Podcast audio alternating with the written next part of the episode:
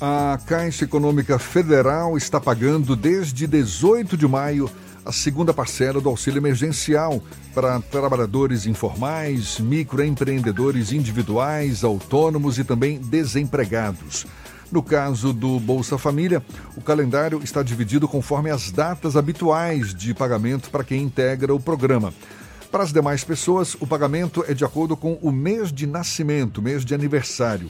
A gente fala mais sobre o assunto, conversando agora com o superintendente da Caixa em Salvador, João Dácia, nosso convidado aqui no Issa Bahia.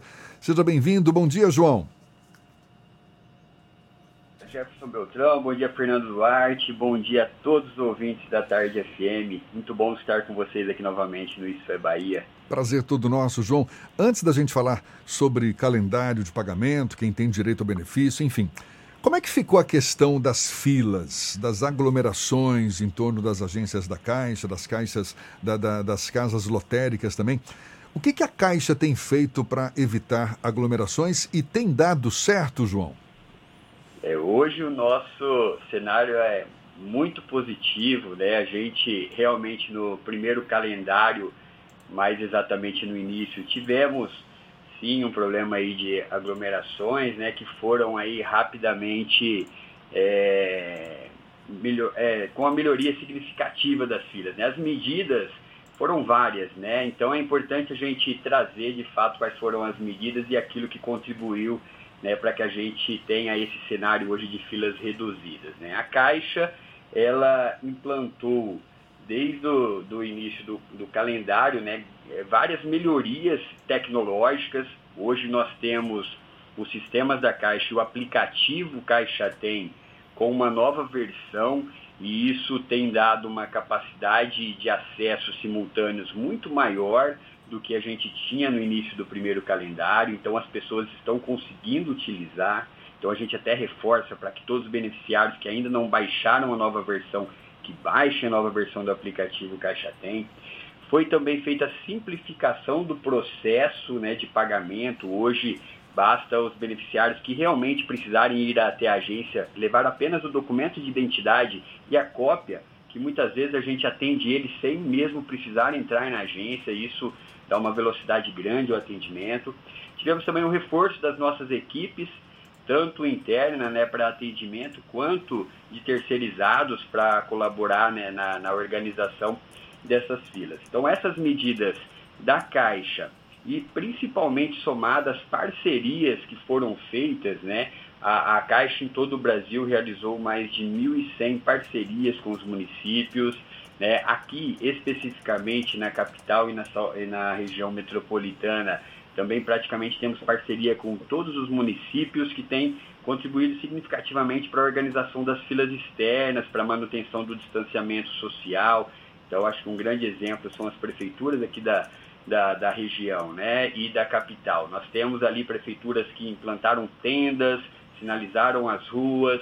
Na capital de Salvador temos um trabalho fantástico da Secretaria de Desenvolvimento Urbano com a Guarda Civil também colaborando e contribuindo aí na organização dessas filas, inclusive com distribuição de máscara, álcool em gel, é tudo aquilo que garante o distanciamento e o ordenamento, a quem a gente agradece sempre aí pela, por essa parceria. Então, de uma forma resumida, foram as melhorias implantadas pela Caixa que faz com que o atendimento esteja é, muito ágil e simplificado e a fila flui é, e também com as parcerias aí para a organização das filas externas, principalmente com o município de Salvador né, e com as prefeituras da região.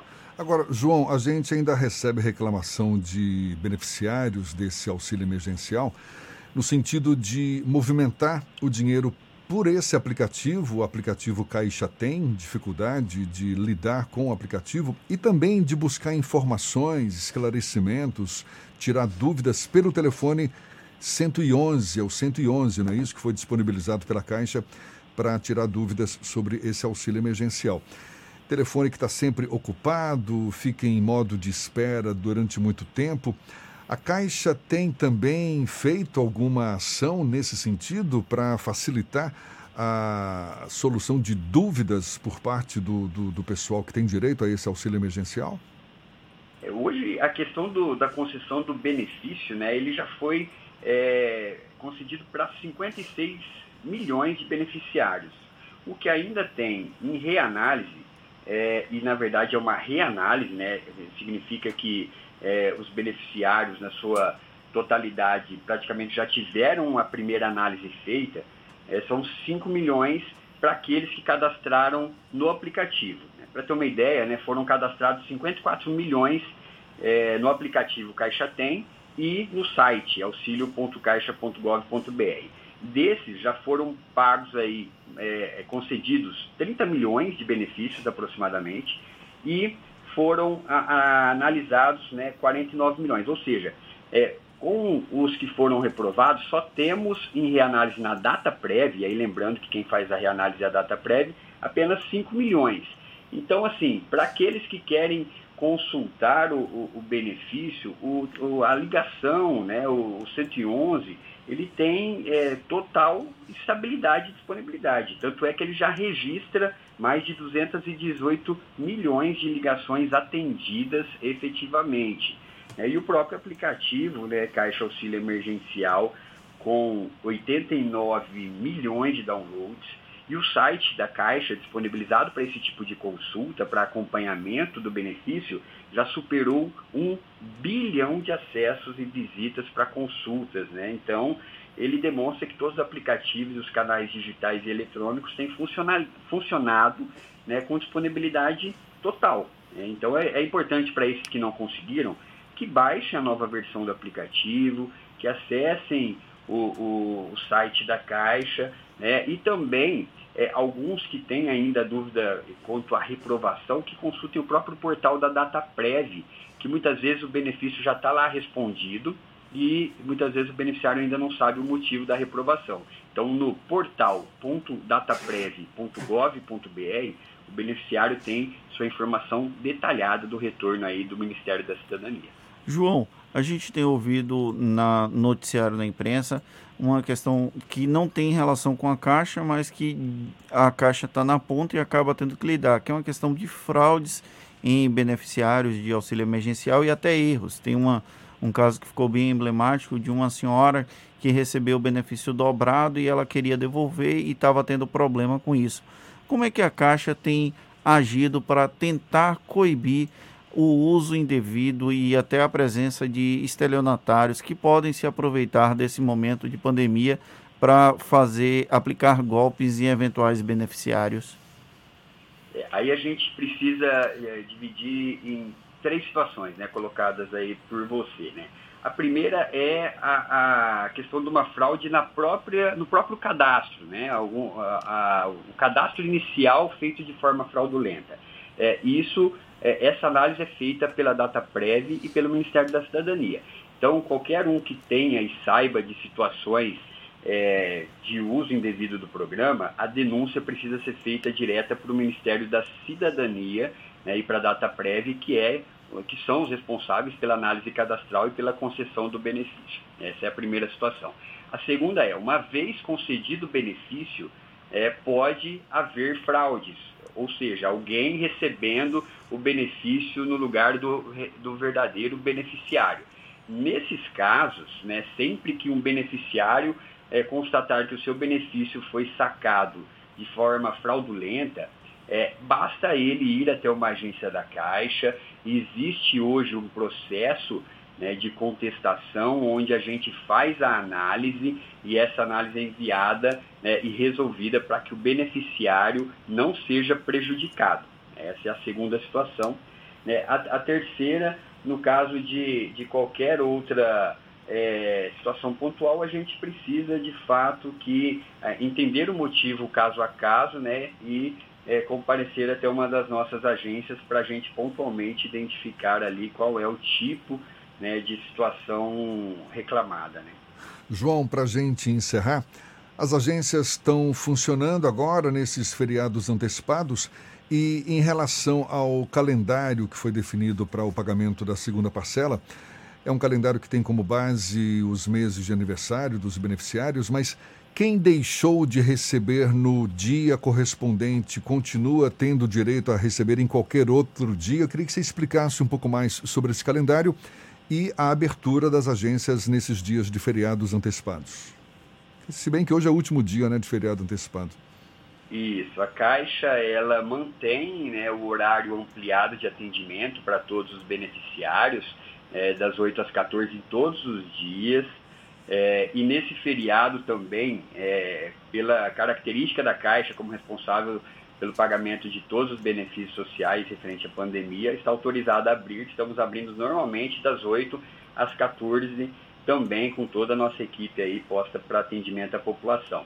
É importante a gente reforçar sempre que não há necessidade né, dos beneficiários madrugarem nas filas. Estamos atendendo todos ali que chegam entre 8 e 14 horas, né? não tem limitação de atendimento no dia, para que as pessoas não fiquem ali um tempo desnecessário antes da abertura das agências. O calendário ele foi disponibilizado de uma forma bem espaçada, né, bem organizada, justamente para evitar aí aglomerações em um mesmo dia.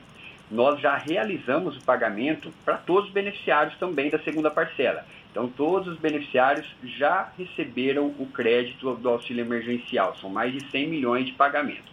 Qual que é a diferença? É, o calendário inicial, como já foi falado aí por vocês, né, nessa semana a gente está pagando para os beneficiários do Bolsa Família, que iniciou no dia 18 e vai até o dia 29. Portanto, todos aqueles que têm o, o, Bolsa Família até o final 8 já sabem, estão acostumados a receber, não mudou nada, continua mantendo o calendário aí do Bolsa Família.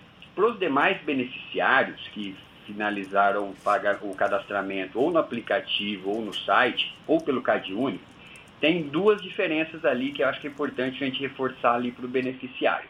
É, todos os créditos para esse, esses beneficiários também já foram feitos. Está lá na poupança social digital deles. Todo mundo que consultar o aplicativo Caixa Tem vai observar que o crédito da segunda parcela já foi finalizado ontem para todos utilizarem exclusivamente de forma digital.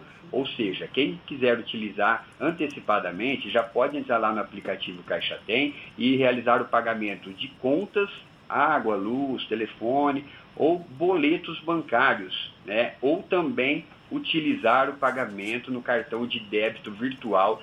Essa é a grande novidade. No próprio aplicativo Caixa Tem, ele gera esse cartão virtual. Esse cartão virtual ele é aceito já em vários aplicativos né, e sites que fazem venda eletrônica e também em alguns estabelecimentos que já utilizam essa tecnologia para pagamento ali né, pelo QR Code. Então as pessoas, supermercado, farmácia, muitos já estão usando é, é, a possibilidade ali de recebimento pelo cartão de débito. É, e assim, para aqueles que não utilizarem de forma digital agora, que já está disponível, ele só vai conseguir sacar em dinheiro a partir do dia 30 de maio. Então aí, a partir do dia 30 de maio, tem um escalonamento nesse calendário que é de acordo com a data de nascimento. Dia 30 de maio começa para os nascidos em janeiro e vai até o dia 13 de junho para aqueles que nasceram em dezembro. Lembrando que no aplicativo Caixa Tem, ele gera o código para saque em dinheiro e aí é, basta ele ir a um dos terminais de autoatendimento, né, um caixa eletrônico, ou em uma lotérica para sacar. Só que somente a partir do dia 30 de maio. É, ficar atento então a todos esses calendários, essas datas. Está aí. Palavras de João Dácia, superintendente da Caixa em Salvador. Muito obrigado, João, pela sua disponibilidade, pelos seus esclarecimentos aqui conosco. Um bom dia para você. Bom dia, agradeço mais uma vez a oportunidade, parabéns pela prestação de serviço aí. Estamos sempre à disposição para informações a toda a população.